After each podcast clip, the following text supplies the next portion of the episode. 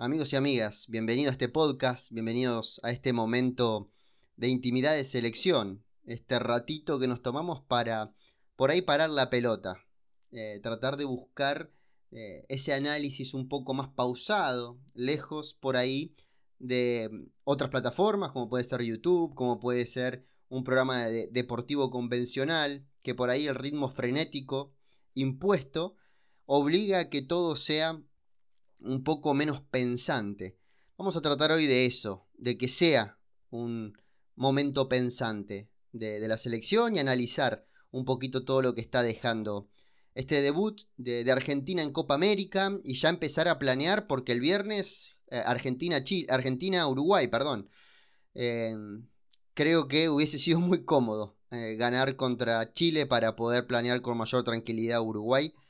Pero eh, nos tenemos que acostumbrar a que mm, tenemos una selección que está pasando por esa pubertad, por ese momento de la vida de un ser humano que comete errores, que las cosas eh, las intenta hacer bien pero no siempre le salen, que por ahí no se toma el tiempo para pensar y madurar ciertas cuestiones, o toma decisiones aceleradas desde la pasión y el ímpetu y muchas veces eh, deja de lado el orden y la reflexión. Creo que estamos en esa selección, en esa selección que eh, comete errores, es verdad. Acabo de ver el, Francia-Alemania y, charlaba con un amigo y, hablábamos justamente de que parecía otro deporte eh, por lo aceitado que están los dos equipos, probablemente los dos mejores equipos del mundo, los las dos mejores selecciones del mundo jugando en la Eurocopa y veías que no eran selecciones de momentos. Nosotros tenemos una selección de momentos.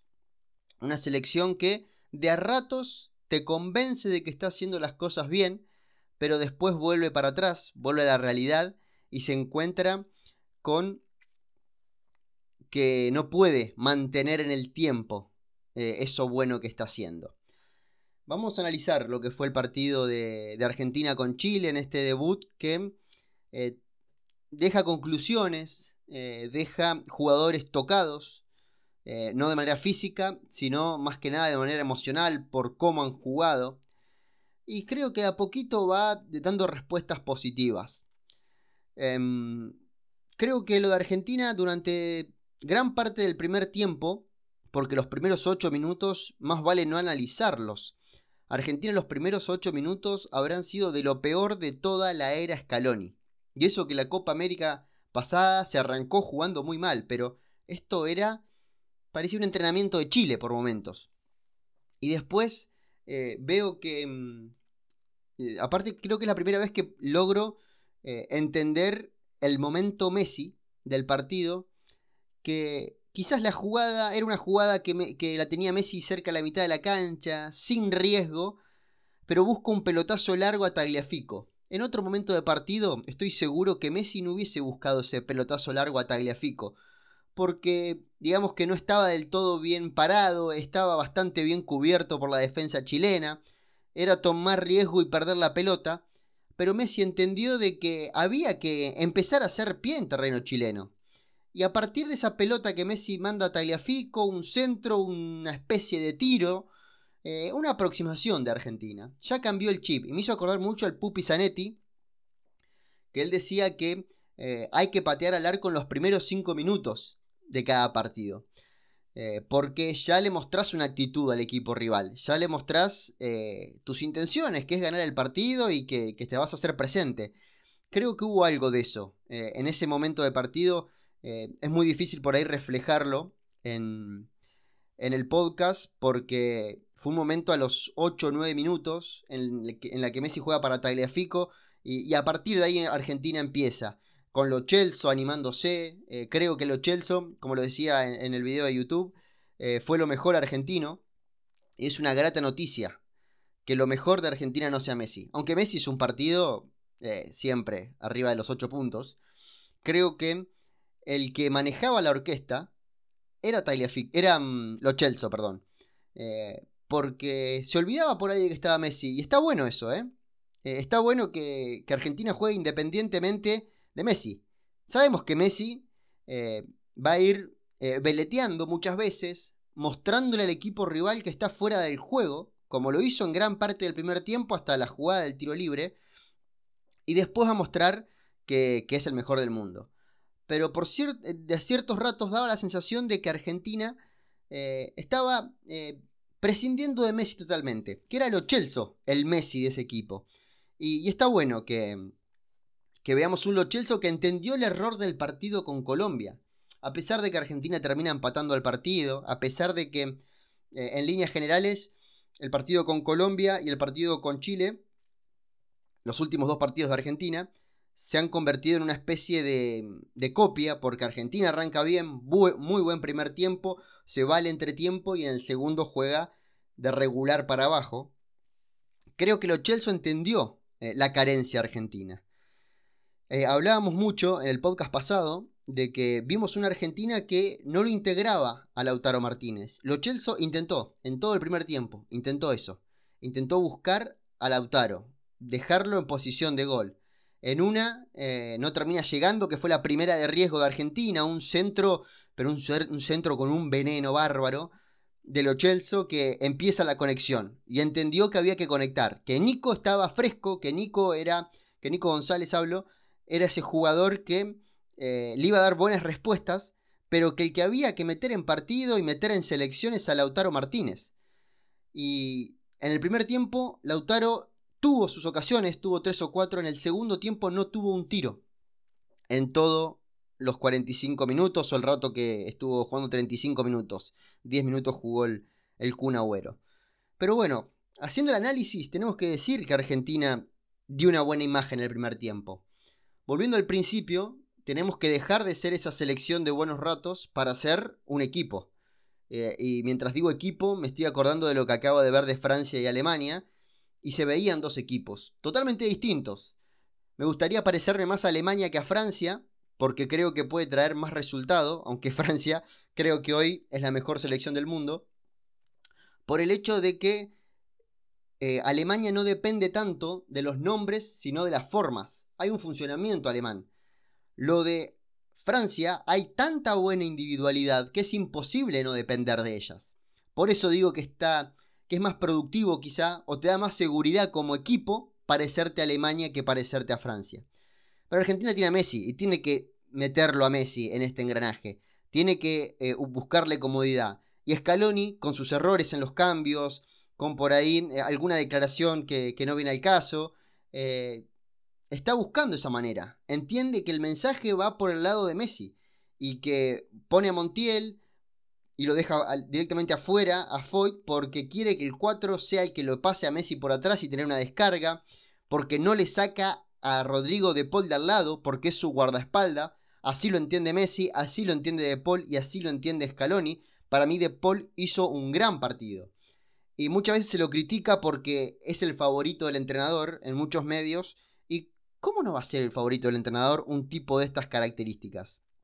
Un jugador que eh, ocupa tanto espacio y hace que la jugada eh, se vaya eh, ensalzando, vaya tomando algo de sabor en el camino y empieza a lastimar al rival.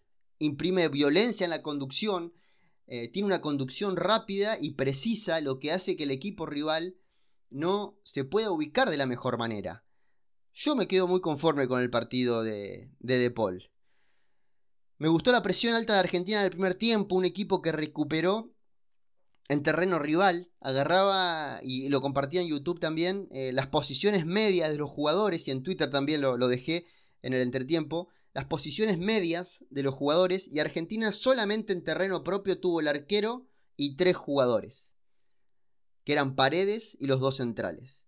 El resto estaba todo en el campo chileno. Eso habla de una presión y de un Paredes que empieza a entender de que también tiene que cuidar la cueva, que no solamente es ir para adelante. Y algo muy productivo para mí fue la posición de Lo porque vimos un Lo que justamente en esa posición media que les hablo, está parado justamente en la posición del enganche, no en la del interior por izquierda, sino delante del 5 detrás del 9. ¿Eso qué hace? Que esté más cerca de Messi, que pueda conectar más fácil con Lautaro y que no se le salga la cadena a Paredes, porque Paredes cuando no veía un jugador en esa zona, era el que salía a romper la línea y dejaba a los centrales pagando. Paredes, solamente en una, que se ganó la amarilla si no me equivoco, eh, salió así desbocado. Después se mantuvo. Eh, para mí el, partido de Paredes fue intermitente por el hecho de que me gusta el Paredes que toma riesgos con la pelota eh, en zonas que son seguras para su técnica, que son totalmente arriesgadas para cualquier otro jugador, pero él, que es un jugador de muy buen pie, puede animarse a esos pases. No tuvo ese pase fino, y por eso aparece Palacios en el segundo tiempo, con ese mandato, igual que en los partidos pasados que salió Paredes. Sale para meter a Palacios que cada pelota que agarraba era romper la línea de Chile, independientemente de que se pierda la pelota, pero había que lastimar y buscar a los de arriba, de alguna manera. Argentina tiene que seguir insistiendo en esta movilidad que mostró en el primer tiempo, que no se desesperó con la pelota, pero que la conducción tenía velocidad, tenía ritmo. Argentina recibía, pasaba, recibía, pasaba, recibía, pasaba con una velocidad más que interesante. Y eso hay que aprovecharlo, hay que insistirlo y se tiene que seguir reproduciendo en el resto de los minutos. No puede ser que Argentina termine con una sonrisa en el descanso y cuando vuelve del entretiempo viene como si fuera eh, la reserva del equipo que vimos, muy lejos del nivel que se va del primer tiempo. Se repite en el partido con Colombia y se repite en el partido con Chile. Tenemos que lograr eso, lograr eh, contundencia, que el volumen alto de juego se mantenga en el tiempo. Es difícil, obviamente, todos los equipos lo quieren hacer, no tengo ninguna duda, pero tenemos que lograr eso. No me gustó Lautaro y no me gustaron los dos centrales.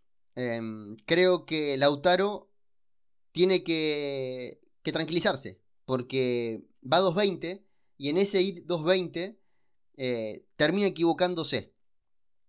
Entiendo que es un tipo que eh, huele el gol cerquita, siempre está oliendo el gol y es un goleador nato y es de los mejores jugadores del momento en Argentina, eh, hablando de manera global en toda la temporada.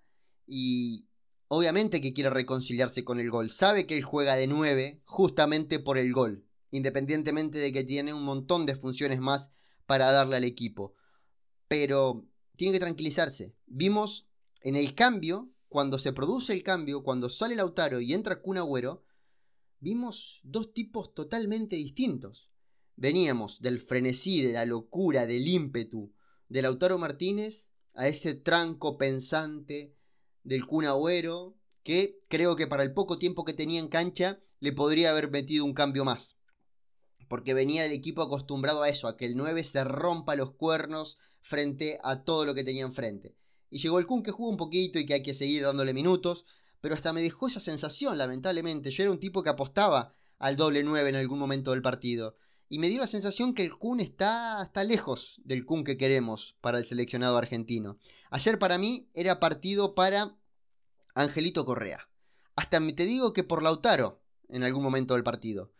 Porque Angelito tiene ese potrero metido en la piel que te da la chance de, destrabar un partido como el del otro día. Un segundo tiempo que a Argentina no se le caía una puta idea, aparece Angelito Correa con ese desparpajo, con, con ese poco raciocinio que le imprime al fútbol, que lo hace más vistoso y más genuino, y puede hacer eh, cosas distintas. Lo decía el Papu Gómez, se abre un mundo. Lo decía el Papu Gómez o Bielsa, miren la comparativa que estoy tirando.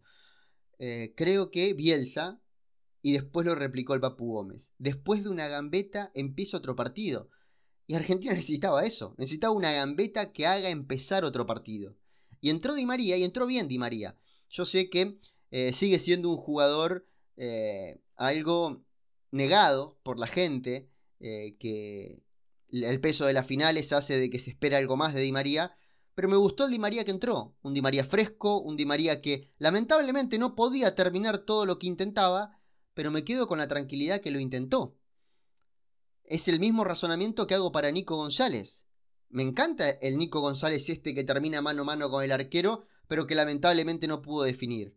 Lo más fácil en un jugador es la definición, lo más difícil la generación. Y Nico González la generó ayer.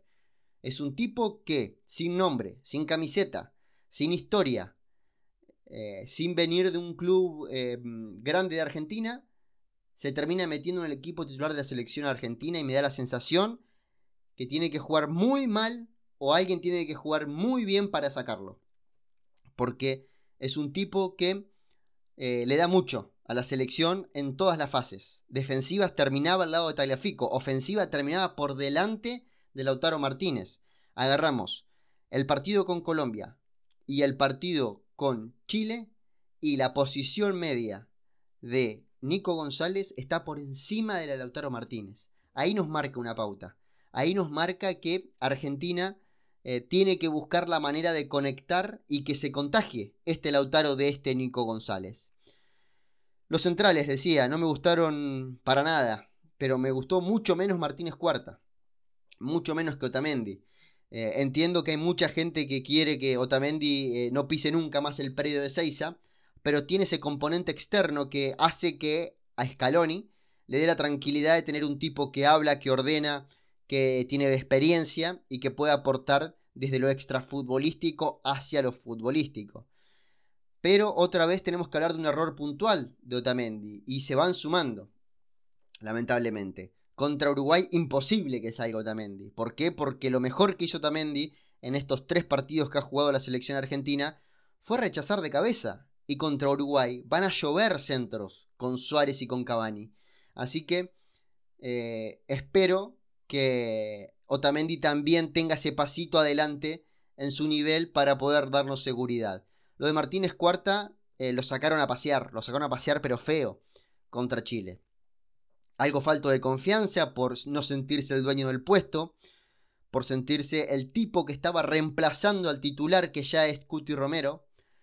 Muchas veces pienso, digo, con qué poquito se gana alguien un puesto, pero al mismo tiempo digo, lo que tuvo que pelear el Cuti para llegar a la selección. Porque ustedes saben, eh, la gente que sigue la selección, la gente que está escuchando este podcast cuando vamos 17 minutos, conoce el nivel de, en Italia del Cuti Romero hace dos años. Y hace dos años que, cuando arrancó el proceso Scaloni, ya se podía empezar a foguear a este tipo de jugador. Sobre todo porque venía con el aval del Bocha Batista.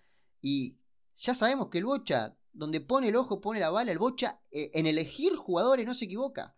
Pero no se equivoca nada porque los conoce desde los 8 años y hay que hacerle caso. Pero me gusta, me gusta que esté, eh, hasta otro entrenador quizás no se hubiese animado a este cambio. En este momento que arrancaba una competencia, se hubiese quedado con lo medianamente bueno, que era Martínez Cuarta, pero se animó el entrenador. Otro entrenador se hubiese quedado con lo medianamente bueno, que era Armani, y este se animó por Martínez se animó a poner a Nico González. Eh, se critica mucho a Scaloni, pero tiene puntos buenos.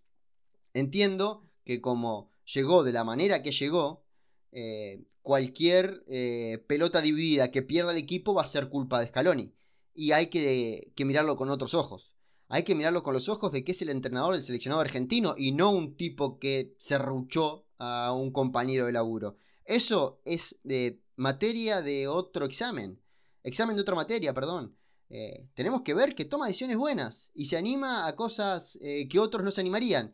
Comete errores, obviamente. Si es entrenador hace dos años, ¿cómo no va a cometer errores un tipo que es entrenador hace dos años? Pero dentro de todo lo que está haciendo en la selección argentina, tiene puntos interesantes. El primero eh, que necesita este equipo, lo primero, perdón, que necesita este equipo es la vuelta de Cuti Romero. Lo necesita como el agua el equipo tiene otra tranquilidad. Ya tenemos a Emi Martínez en el arco. Con Cuti eh, es como que se respira paz. Y, Montiel se puede soltar un poquito más. Yo también, también se puede acomodar de otra manera. Y Paredes no tiene que mirar tanto para atrás porque tiene un hombre que en la dividida gana. Pero no es que gana alguna, gana siempre en la dividida. Es de los mejores defensores del momento a nivel mundial y está bueno que lo tengamos y lo que, que lo sepamos aprovechar. Em, lo de Martínez Cuarta, sinceramente pienso que no vuelve a jugar en esta Copa América. Porque si no está Cuti, si no está Cuti va a jugar Pesela. Porque Pesela no está mal. Eh, independientemente que el otro día entraba en esa línea de tres, algo rara. Que con Foy terminan siendo eh, parte de la foto de, del gol de, de Colombia. Pesela es el capitán de la Fiorentina, es el titular indiscutido de la Fiorentina y Martínez Cuarta eh, alternaba, se ganó el puesto, lo estaba haciendo bien, pero a nivel mundial, eh, Pesela está un escaloncito arriba de, Martínez Cuarta. Em, pero pienso eso, pienso que no vuelve a jugar Martínez Cuarta en la Copa América. Porque hasta yo estaba escuchando la transmisión de Teis Sport. Y se hablaba de eso, de que en cada pelota que perdía Martínez Cuarta, Scaloni miraba a sus compañeros. Y eso ya marca un indicio de que eh, no vuelve más. Sinceramente, pienso eso.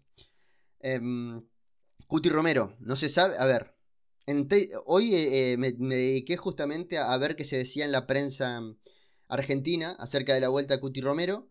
Y pongo Teis Sport y Gastón Edul, que es el que cubre selección argentina eh, en Teis Sport, hablaba de que confirmaba a Cuti Romero como titular en el partido con Uruguay. Con esa seguridad. Con la misma seguridad que dijo que atajaba a Emiliano Martínez, que iba a jugar a Cunha en su momento, que Nico González se ganó la titularidad. Todo lo que había dicho hasta el momento Gastón Edul no fallaba. Pero en la vereda de enfrente, en Radio La Red, estaba Gustavo Yarroch, que hace muchos años que cubre la selección argentina, que confirmaba que no solo no va a estar con Uruguay, sino que es muy probable que tampoco esté con Paraguay. La verdad, no sabemos a quién creerle. Yo deseo que esté. Eh, Infobae, que justamente es el mismo medio para el cual escribe Gustavo Yarroch, eh, arrancó el día diciendo de que eh, había buenas sensaciones con Cuti Romero porque después del partido de ayer se movió y hizo ejercicios físicos con el resto de los jugadores. Quizás cuando ustedes estén escuchando este podcast ya tengan la respuesta. Hoy les tengo que decir que no hay nada certero al respecto. Y que el equipo no va a variar. No vamos a ver un equipo muy distinto frente a Uruguay. Va a seguir Emiliano Martínez, va a seguir Montiel. Si no está Cuti Romero, va a estar Pesela.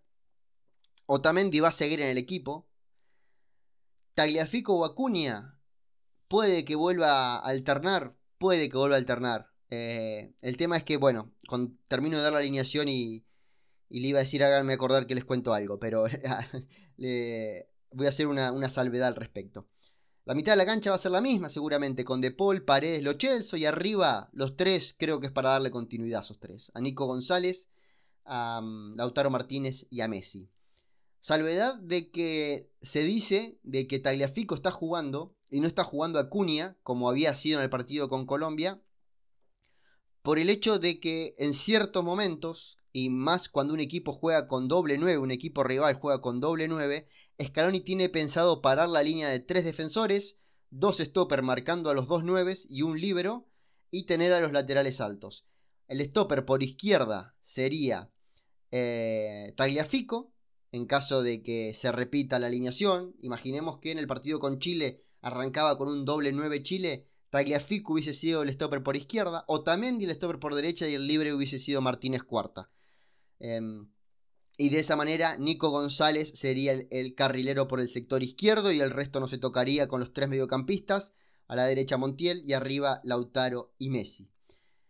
Por eso se dice que volvió Tagliafico a jugar y no continuó con Acuña. Pero bueno, eh, serán dos días de prueba para, para ver qué sucede al respecto. Otra cosa que se estuvo hablando mucho en estos días es eh, la cantidad de minutos que están teniendo Lo Celso y Nico González a pesar de la poca actividad que tuvieron en todo este año 2021. Los dos estuvieron mucho tiempo afuera por lesión y quizás no vería el cuerpo técnico con malos ojos tratar de alternar a alguno de los dos para darle algo de descanso pensando sobre todo en cuartos de final y lo que vendrá. Em, de hecho, eh, el cambio de los Chelsea es porque ya lo veían cansado, porque tenían miedo de que se pueda resentir algo y, bueno, por ahí vino el cambio de, de Lo Celso que yo considero que había sido el mejor jugador argentino de todo, de todo el partido.